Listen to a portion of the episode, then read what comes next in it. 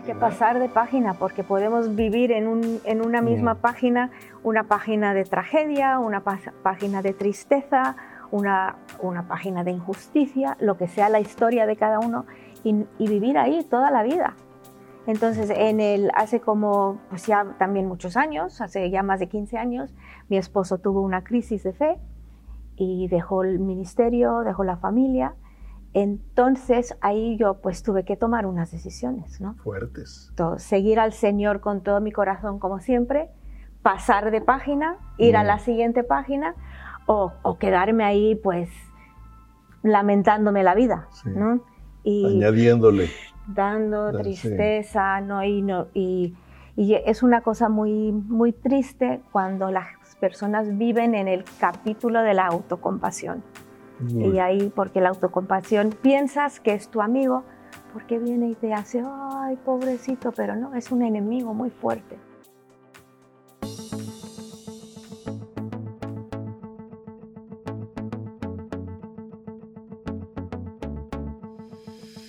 Pues ah, muy bienvenidos una vez más a este programa de siguiente página, donde pueden ver algunas entrevistas más o el libro de siguiente página, siguientepágina.com.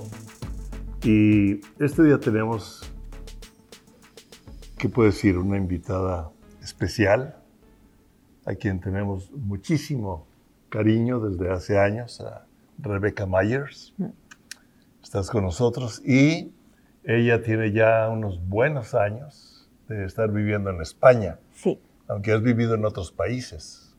Sí, pero más en España más que ninguno. Más que ninguno. Sí. Ok. Platícanos de, algo de, tu historia, de tu herencia como familia. Bueno, yo crecí en México, ah, hija de misioneros, el hermano Wayne y Marta Myers. Y pues ahí crecí, ¿no? Hasta que terminé los estudios básicos, luego fui a Cristo para las Naciones aquí en Dallas. Y, y siempre, pues siempre tenía yo un corazón misionero para ir a, a, las naciones, ¿no? Porque crecimos siempre escuchando eso, ¿no? Era lo que veíamos, la gente que venía a casa, pues eran misioneros, eran pastores. Yo me acuerdo de niña, pues siempre me gustaba escuchar sus historias, ¿no? Y yo creo que pues de ahí empezó esa, ese deseo pues de ver dónde en el mundo me quería Dios. ¿Mm? Entonces, pues tú me interrumpes, ¿vale? Si tienes alguna pregunta. Vale. Ah, es donde más has vivido, en España, ¿vale? Entonces, pues en, el, después de estar ya terminado, terminé Christ for the Nations, Cristo para las Naciones, viajé un poco con mi padre, fui dos años a Alemania, a la escuela ahí, luego me casé y luego fuimos a, a, España de misioneros con, con, un equipo. Pues fuimos a La Mancha, La Mancha Manchega. La Mancha Manchega. La Mancha de Don Quijote, ahí. Interesante. Y, ah, y, ahí empezamos, ahí empezamos a compartir el Evangelio, ahí empezamos a, a ganar almas y ahí empezamos una, una, iglesia. Eso fue pues hace mucho tiempo, ¿no? Ya, hace mucho tiempo. Hace mucho tiempo.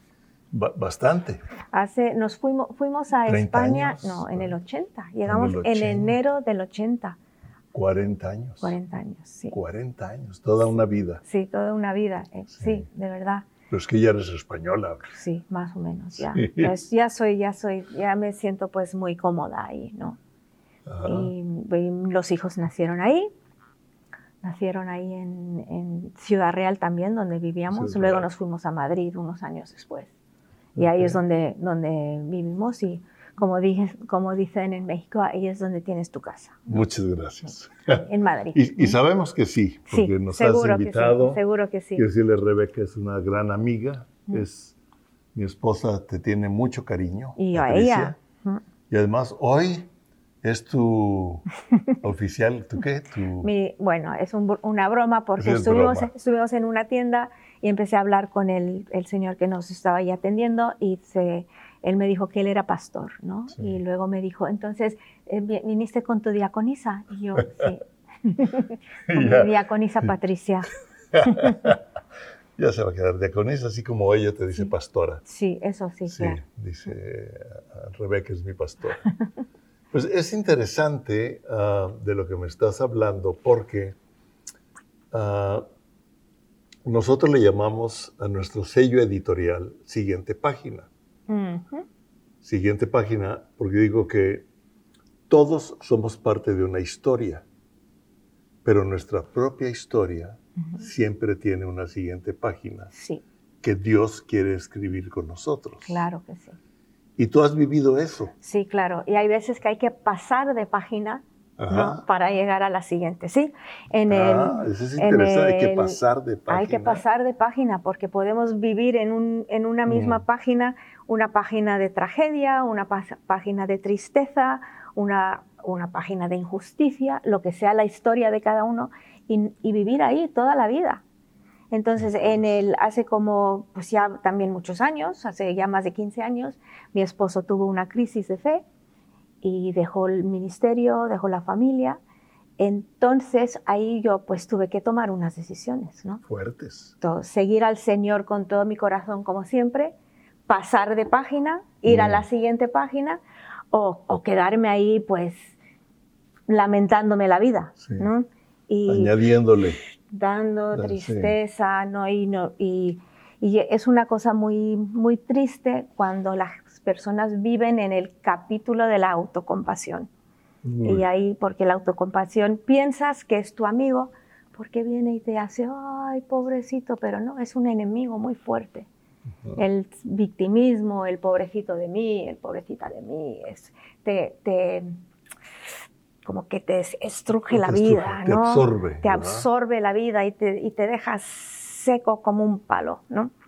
La eh, autocompasión, La autocompasión, ¿verdad? sí. Pobre de mí. pobrecito, si ¿no? no Sí. sufras más. No, y, es y realmente tienes que pues mirar la vida y decir, mira, no soy la primera persona a la que pa- ha pasado esto, no seré la última persona a la que le he pasado esto, ¿qué voy a hacer con mi vida? Sí. ¿No? Y, y- y agarrarte de Dios, ¿no? Y, y depender Sí. de Él, porque sin Él, pues no puedes. Sin él no puedes. No, sin Él no puedes. Tú decides, Dios, cambio de página. Ayúdame a vivir las que siguen. Claro, ayúdame a vivir las que siguen hasta, el- hasta que se acabe mi libro y abra yo otro ahí arriba, ¿no? Y a- a- allá está un libro. Ahí está un libro. Ahí está ya un libro donde dice, Sí, sí, Sí. sí. porque él dice que ya escribió nuestro nombre en el Ujú. libro de la vida. sí. Sí. Es es, es lo- es el libro más importante, ¿no? Tener nuestro nombre escrito en, en el libro de la vida, porque puedes estar escribiendo tu vida lo mejor que puedas, escribiendo lo mejor que, que te sale, pero si no hay un momento en tu vida cuando dices, ya no puedo, te Ujú. necesito, y el autor de la vida, que es el principio y el final, ¿no? Alfa y Omega, pues él empieza a escribir, tú primero escribe tu vida, tu nombre en el libro de la vida y luego te empieza a ayudar, ¿no? Interesante. Yo no había pensado ahorita lo que me estás diciendo de, de la página, de cambia la página. Ah, en gran parte hablo aquí de esto, de Sí. una transformación. ¿no? Ya. Ah, y para mí es muy interesante porque tú estabas dando tu vida para el Señor. Sí, Creciste ah, influenciada por, por ese pensamiento, por ese actuar. Dijiste que llegaban misioneros, pastores con sus historias. ¿Tú escuchabas esas historias? Debe haber Sí. historias de todo, sí, unas increíbles que te mo- motivaban. sí, seguro. Y creciste oyendo historias, ah, escuchando aventuras, riesgos, luchas, fracasos, éxitos, logros. Y tu abuelo Wayne Myers, ah, quien... Mi tu padre. papá, tu mi papá, Mi papá. tu papá, ¿cómo que tu abuelo? Tu papá Wayne Myers, un hombre muy respetado por todos Sí. nosotros, que ha sembrado muchísimo en nosotros, en nuestra generación, en generaciones que, que siguen. Ujú. Ah, dejó un legado muy importante y hay algo interesante que me gustaría ah, oír de ti. O sea, tú das tu vida y cuando nosotros comenzamos en el ministerio, y ustedes ya estaban allá en Ciudad Real, Ujú. porque me acuerdo de eso, ¿no?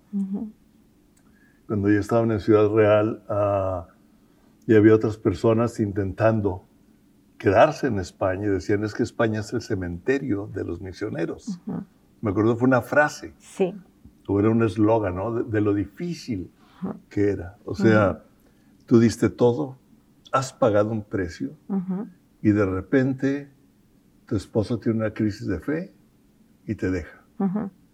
O sea, como que eso nos hace pensar que a los cristianos no nos deben suceder esas cosas. Sí, es lo que, es que, es lo que pensamos a veces y es lo que se nos malenseña algunas veces. ¿no? Malenseña. Porque cada uno es, somos libres de hacer nuestra vida y lo que yo hago pues te va a impactar, lo que tú haces me va a impactar.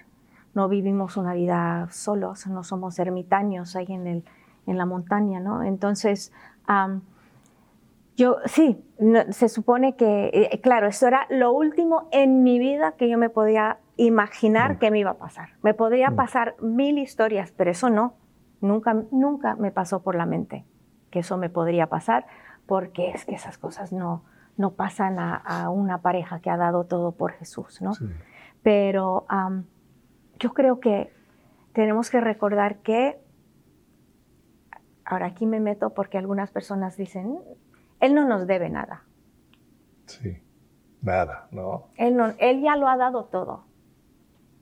Ya nos ha rescatado del pecado. Es. Nos ha rescatado del pecado. Nos ha, ah, como dijimos, ha escrito nuestro, nuestro nombre en el libro de la vida. Ya tenemos todo lo que necesitamos para vivir una vida de piedad.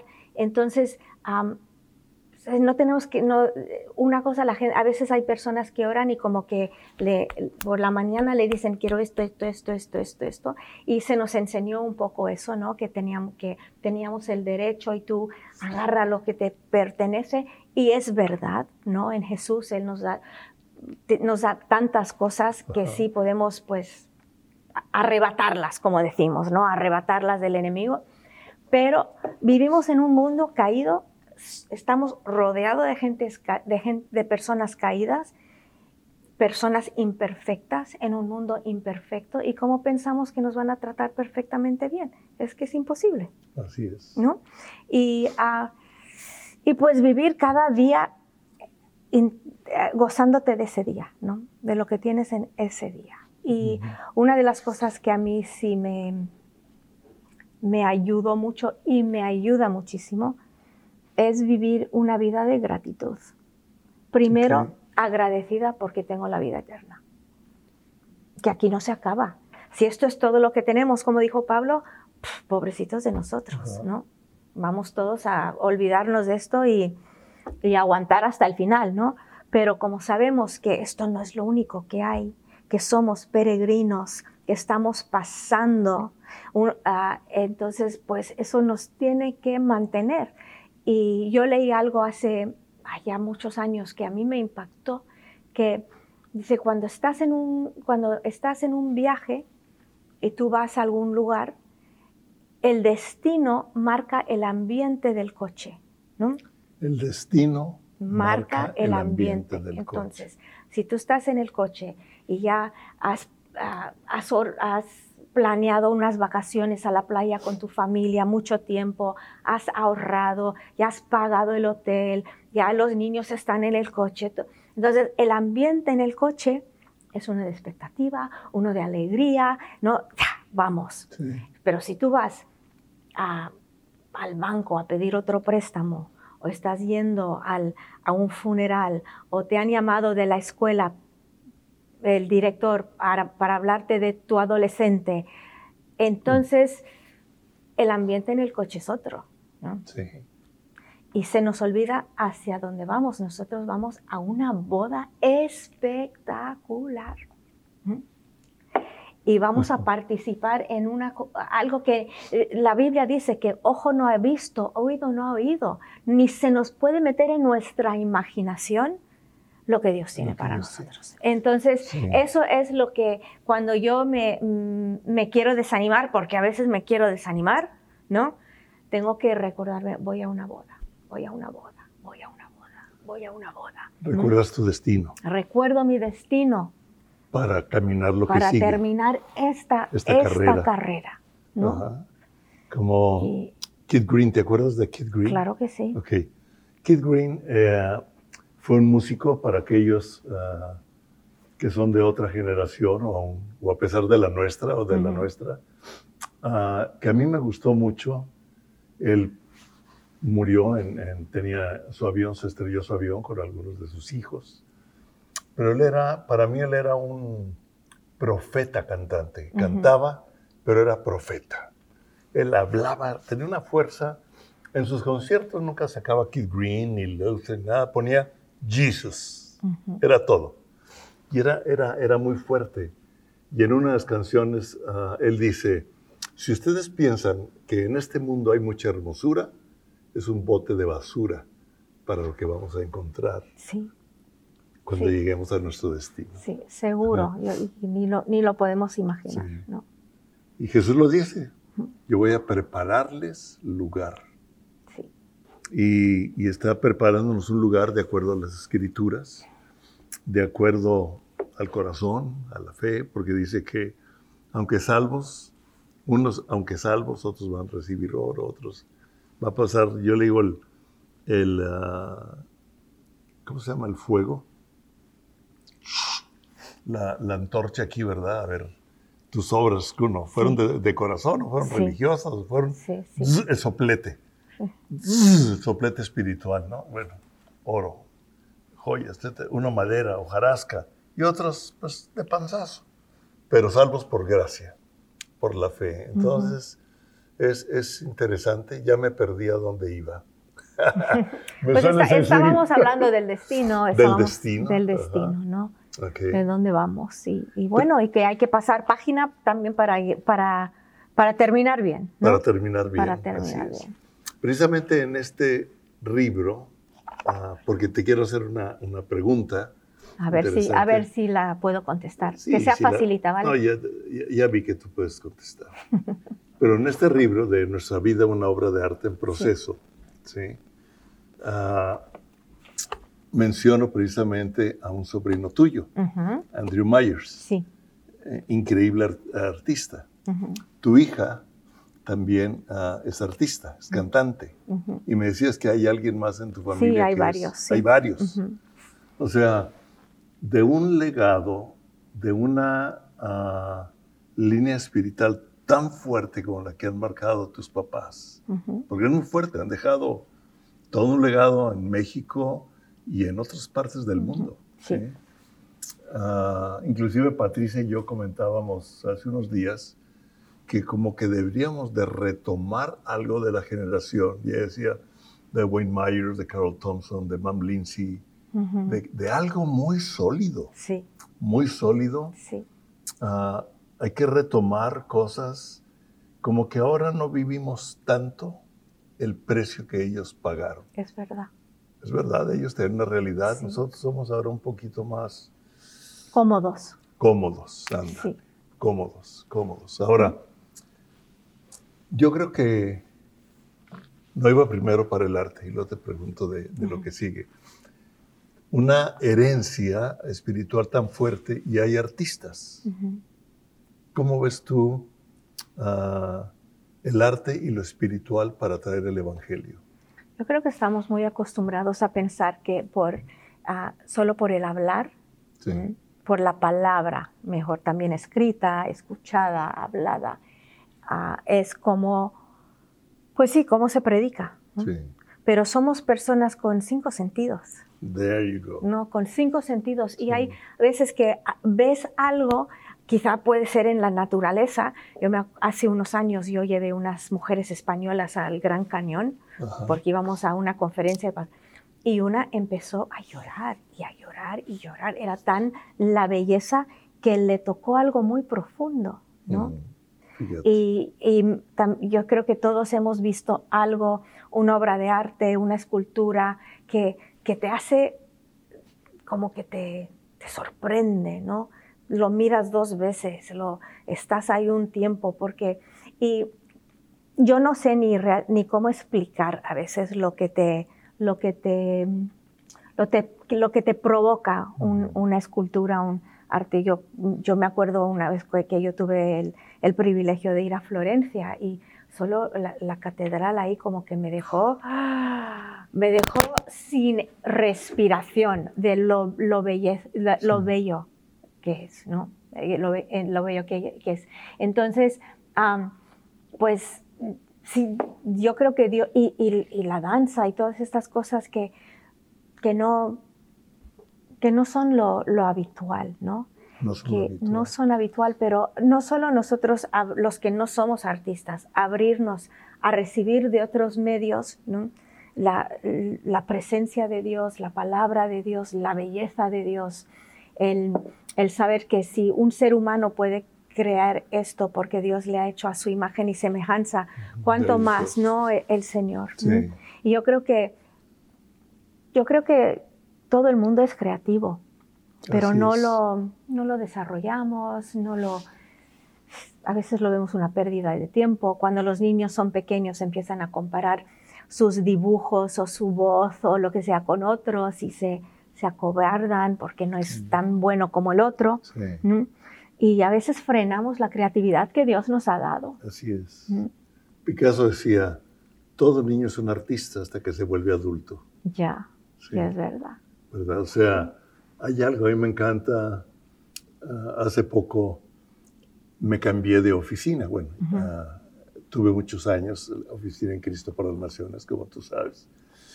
Y se me llevó mucho tiempo -huh. sacar todo, cambiarme, porque tenía que revisar papeles. Sí.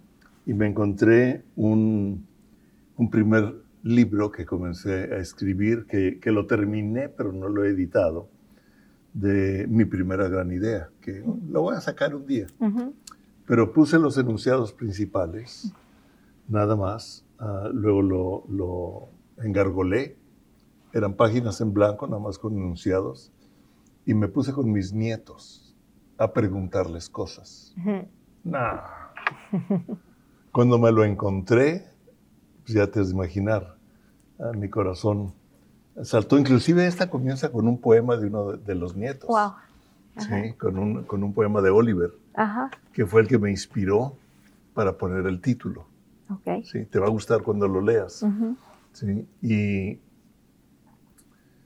yo me acuerdo, él, uh, todos tienen algo de artista, de escritores, de, de dibujo. Me gusta, o nos gusta regalarles pinceles, cosas, uh -huh, aunque... Claro una quiere ser bióloga marina y uh, Oliver como que trae ahí lo del cine. Uh, creo que sabe ver la fotografía, los directores, eso. Sí.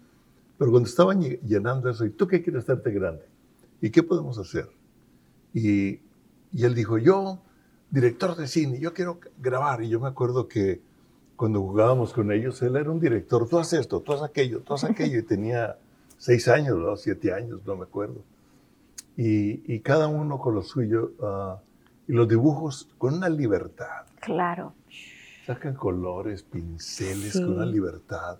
Ya. Y yo creo, como tú decías, lo voy a relacionar, porque ahorita sí, me está viniendo esto al pensamiento. Volver la página. Si nos quedamos en una página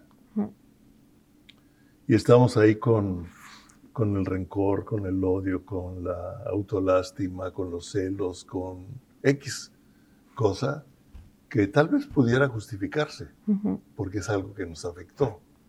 ¿sí? Uh, si nos quedamos ahí, es muy fácil perder la libertad a la cual Cristo nos ha llamado.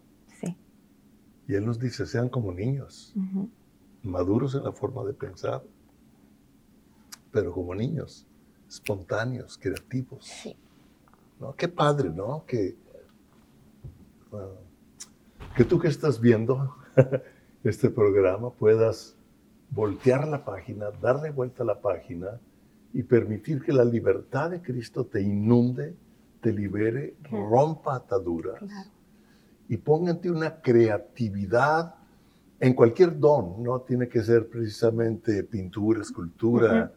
puede ser creatividad en medicina, creatividad en política, creatividad de gobierno, ¿verdad? creatividad de científica, qué, qué sé yo, uh -huh. como, como, dicen los argentinos, ¿no? Uh -huh. Es muy interesante. ¿Qué más ¿Nos puedes decir a Rebeca, por ejemplo, ahorita hablábamos de España, de cómo está España? Pues confinada. confinada, ¿verdad? Confinada, sí. Está confinada. Le pegó muy duro el COVID. Le pegó muy duro y, está todavía pegando duro, ¿no? sigue pegando duro. Sigue pegando duro. O es el rebrote, como le llaman, mm. ¿no? entonces, pero sí ha cambiado mucho la, el ambiente, claro. Hay un ambiente muy, la gente está cansada, la gente está triste. Y yo creo que no hay nadie en España que no conoce a alguien que se haya muerto del COVID. Wow. Porque ha afectado a mucha gente, ¿no? Y, pero entonces, pues si todo el mundo, pues esperando, como, como todo el mundo dice, cuando esto se acabe, cuando esto se acabe, ah, pero está, está tardando, ¿no? Y mientras como vivo. Ya, es, es yo conozco personas que desde marzo, cuando empezó, no han, casi no han salido de su casa, han ido a comprar o ni eso, les traen la comida mm. y ahí están por, por la edad o por, por ah, problemas de salud que ellos tienen, entonces pues no quieren arriesgarse. Un temor. Un temor, un temor y pues tan un cuidado, no sé, yo no sé, pero ah, es difícil vivir así, es difícil porque Dios no nos hizo para vivir así aislados. Y la gente, yo al principio cuando pensaban que solo iban a ser dos semanas, todo el mundo estaba, ¡ay! Dos semanas no voy a tener que ver a nadie, dos semanas voy a estar solo en mi casa, ¿no? Y, limpiaron armarios, y bueno, se hizo de todo en esas dos una semanas. fiesta casi. Sí, una fiesta. Pero después de los tres meses que la gente estuvo en España confinada sin poder salir, ya decían, hasta me, estaba yo hablando con uno de los, de los líderes de nuestra iglesia y él dijo, mira, al principio yo dije, bueno, si no nos reunimos tampoco pasa nada, la iglesia somos nosotros, la iglesia no es un edificio, no tenemos que juntarnos. Pero dice, ahora mira, Rebeca, ¿cómo necesito a la gente? ¿Cómo necesito a mis hermanos? Dijo, ¿cómo necesito cantar con mis hermanos? Levantar mis manos con mis hermanos, abrazar a mis hermanos. Dice, es que no, al principio te parece pues muy bien, pero no, no fuimos creados para esto. Es como ahorita que te vi, estuviste prácticamente todo el día con Patricia, ¿verdad? Y pues yo subí con mi máscara. Sí.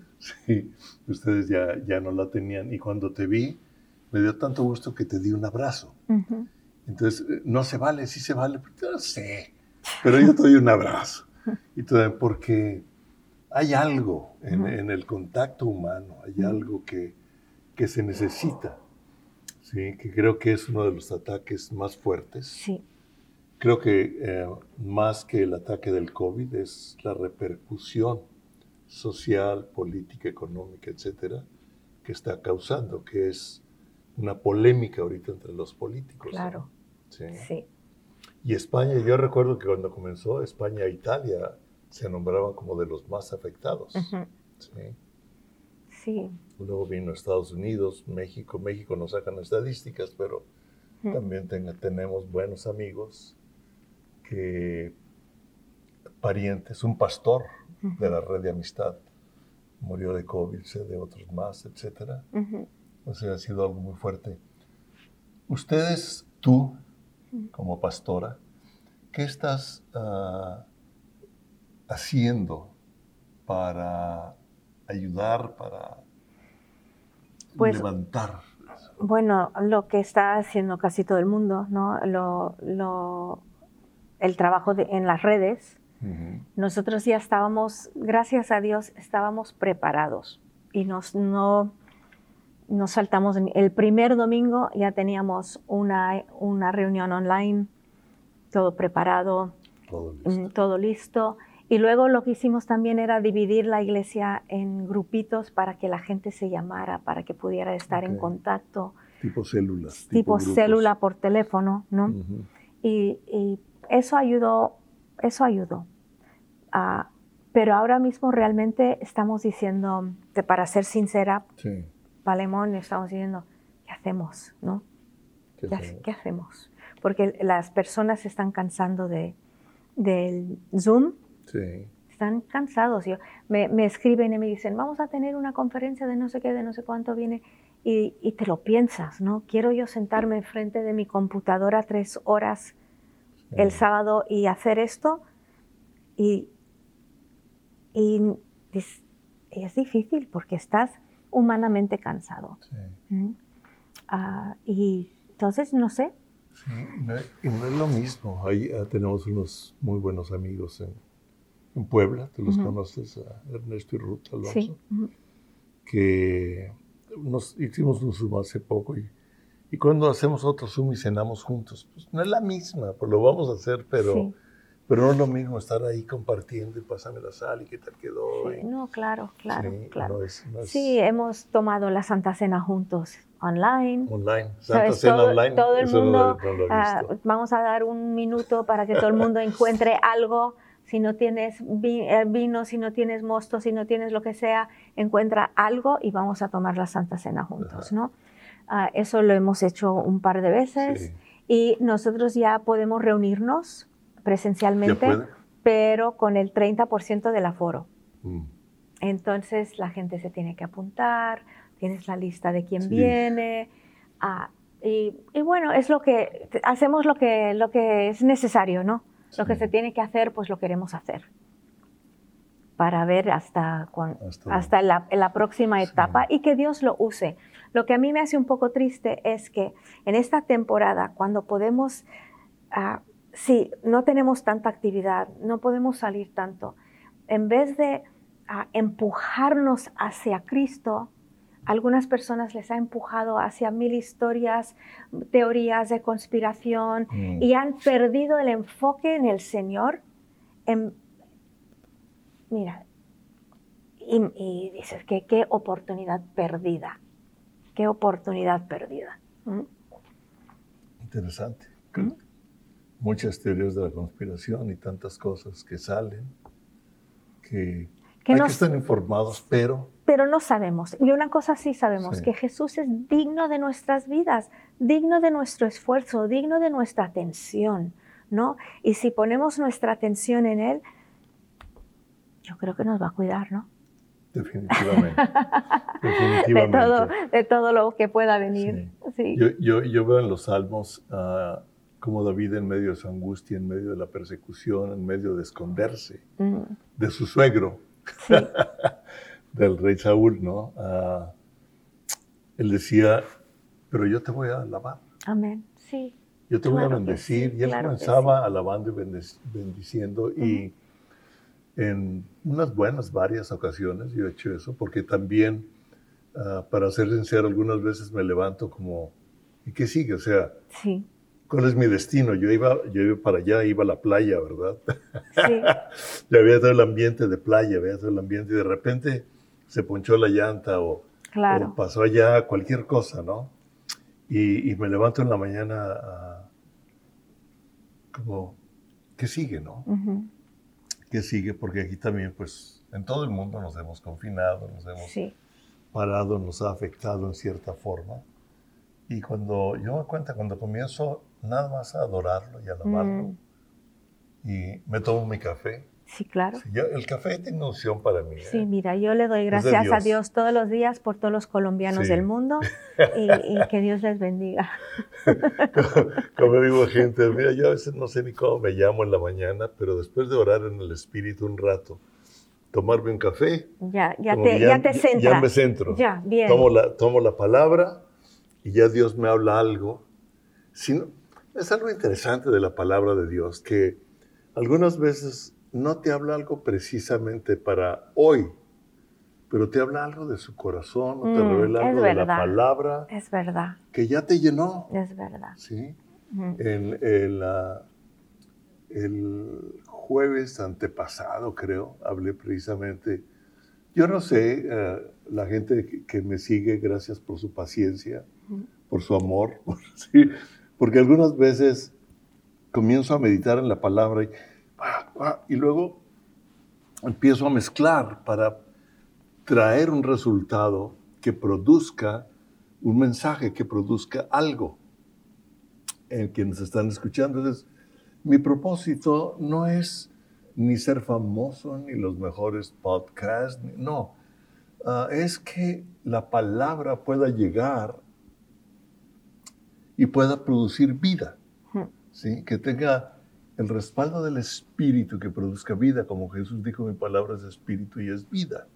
Que no sea una palabra seca, ¿verdad? Que no sea una historia que leí y repetí, ¿verdad? Y junto dos o tres historias bíblicas, sino que, que la vida revelada por el Espíritu Santo a través de la palabra pueda producir vida en otro. Hace unos días eh, oí una, una predicación tuya que me redarguyó porque hablabas de eso, o sea, de la necesidad de reunirnos. Sí, estabas en, tu sillón, sí, leyendo, sí, y la oí para que... Ay, gracias. Como, como la pastora ah, de, pues, de este Patricia. Diga, hay que oír a la pastora de Patricia, ¿verdad? A lo mejor me convence de acabar siendo mi pastora, pero todo me faltará. Rebeca es mi pastora, todo me faltará. no, pero tienes un espíritu Ah, que transmite ah, una realidad de tu vida con Dios. ¿Sí? Y yo pude ver ahí y, me llegó. O sea, lo Ay, pues gracias. Cuando pones un podcast o algo no sabes si quién lo va a ver, ¿no? Pero muchas gracias, Pale, por, por escucharme. Pero como tú dices, pones un podcast, no sabes quién, pero te voy a decir algo uh, que es muy parecido cuando Patricia y yo fuimos alumnos de Cristo para las Naciones me hicieron una invitación a un radio, una radiodifusora no cristiana. ¿Sí? ¿Cómo se llamaba? Ok. Sí. Pero hasta muchos querían que era un padrecito porque oyeron la plata y dijeron, síguele, gratis, todos los domingos. Y yo me encerraba, era con cassette, yo me encerraba en el closet de mi casa porque muy acústico, sí. lleno de ropa, y ahí grababa el mensaje usted tiene la última palabra, pero no ves a nadie, no sabes qué está pasando. Años después, cuando regresamos, ah, una persona me dijo, ah, que creo que ya era hasta pastor, me dijo, ¿sabe una cosa? Yo lo oí a usted en el radio una vez. Entonces, ah, yo creo que tenemos que seguir adelante, seguir con la página que nos toca escribir, que nos toca vivir y lo demás es cuestión de Dios. Tienes razón. Ajá. Sí. ¿Algo más, Rebeca, que... Pues, no sé. Pues... Hay en tu corazón para compartirnos, para orar con la gente, para, para, ya no que me digas a mí, sino digas a quienes nos están viendo, pues, escuchando. sí, pues yo solo animaría, ¿no? A todo, todo todos, a todos los que escuchan esta, esta tarde o mañana o cuando tú lo veas, ¿no? Mantener los ojos en Jesús. Las personas dicen eso, pues mantén la vista en Cristo, pero es verdad, si mantenemos la vista en Cristo, la perspectiva de nuestra vida cambia. Y eso es lo que yo animaría a hacer. Mantén la vida, en, la vida puesta en la roca y vuestros ojos en Jesús. Y Él, él te va a guiar. ¿no? ¿Quieres orar? Sí, vamos a orar. Señor, te damos muchas gracias, por tantas cosas, pero más que nada por la vida eterna. Sí, Porque tú viniste a este mundo, anduviste como hombre, fuiste perfecto, no pecaste, y fuiste el sacrificio perfecto para nosotros. Sí, Señor. Y por ese sacrificio, nosotros podemos tener la seguridad de la vida eterna. Te amamos, Señor. Pedimos por todos los que nos están viendo, si hay alguna persona que no tiene esa seguridad de que si muere estará para siempre contigo, pedimos que les puedas ah, aclarar las cosas, que puedan entenderte y que puedan dar su vida 100% a ti. En el nombre de Jesús. Amén. Gracias, Señor. Amén. Gracias por estar una vez más con nosotros. Dios los bendiga. Gracias, Gracias, Gracias. Gracias por la invitación.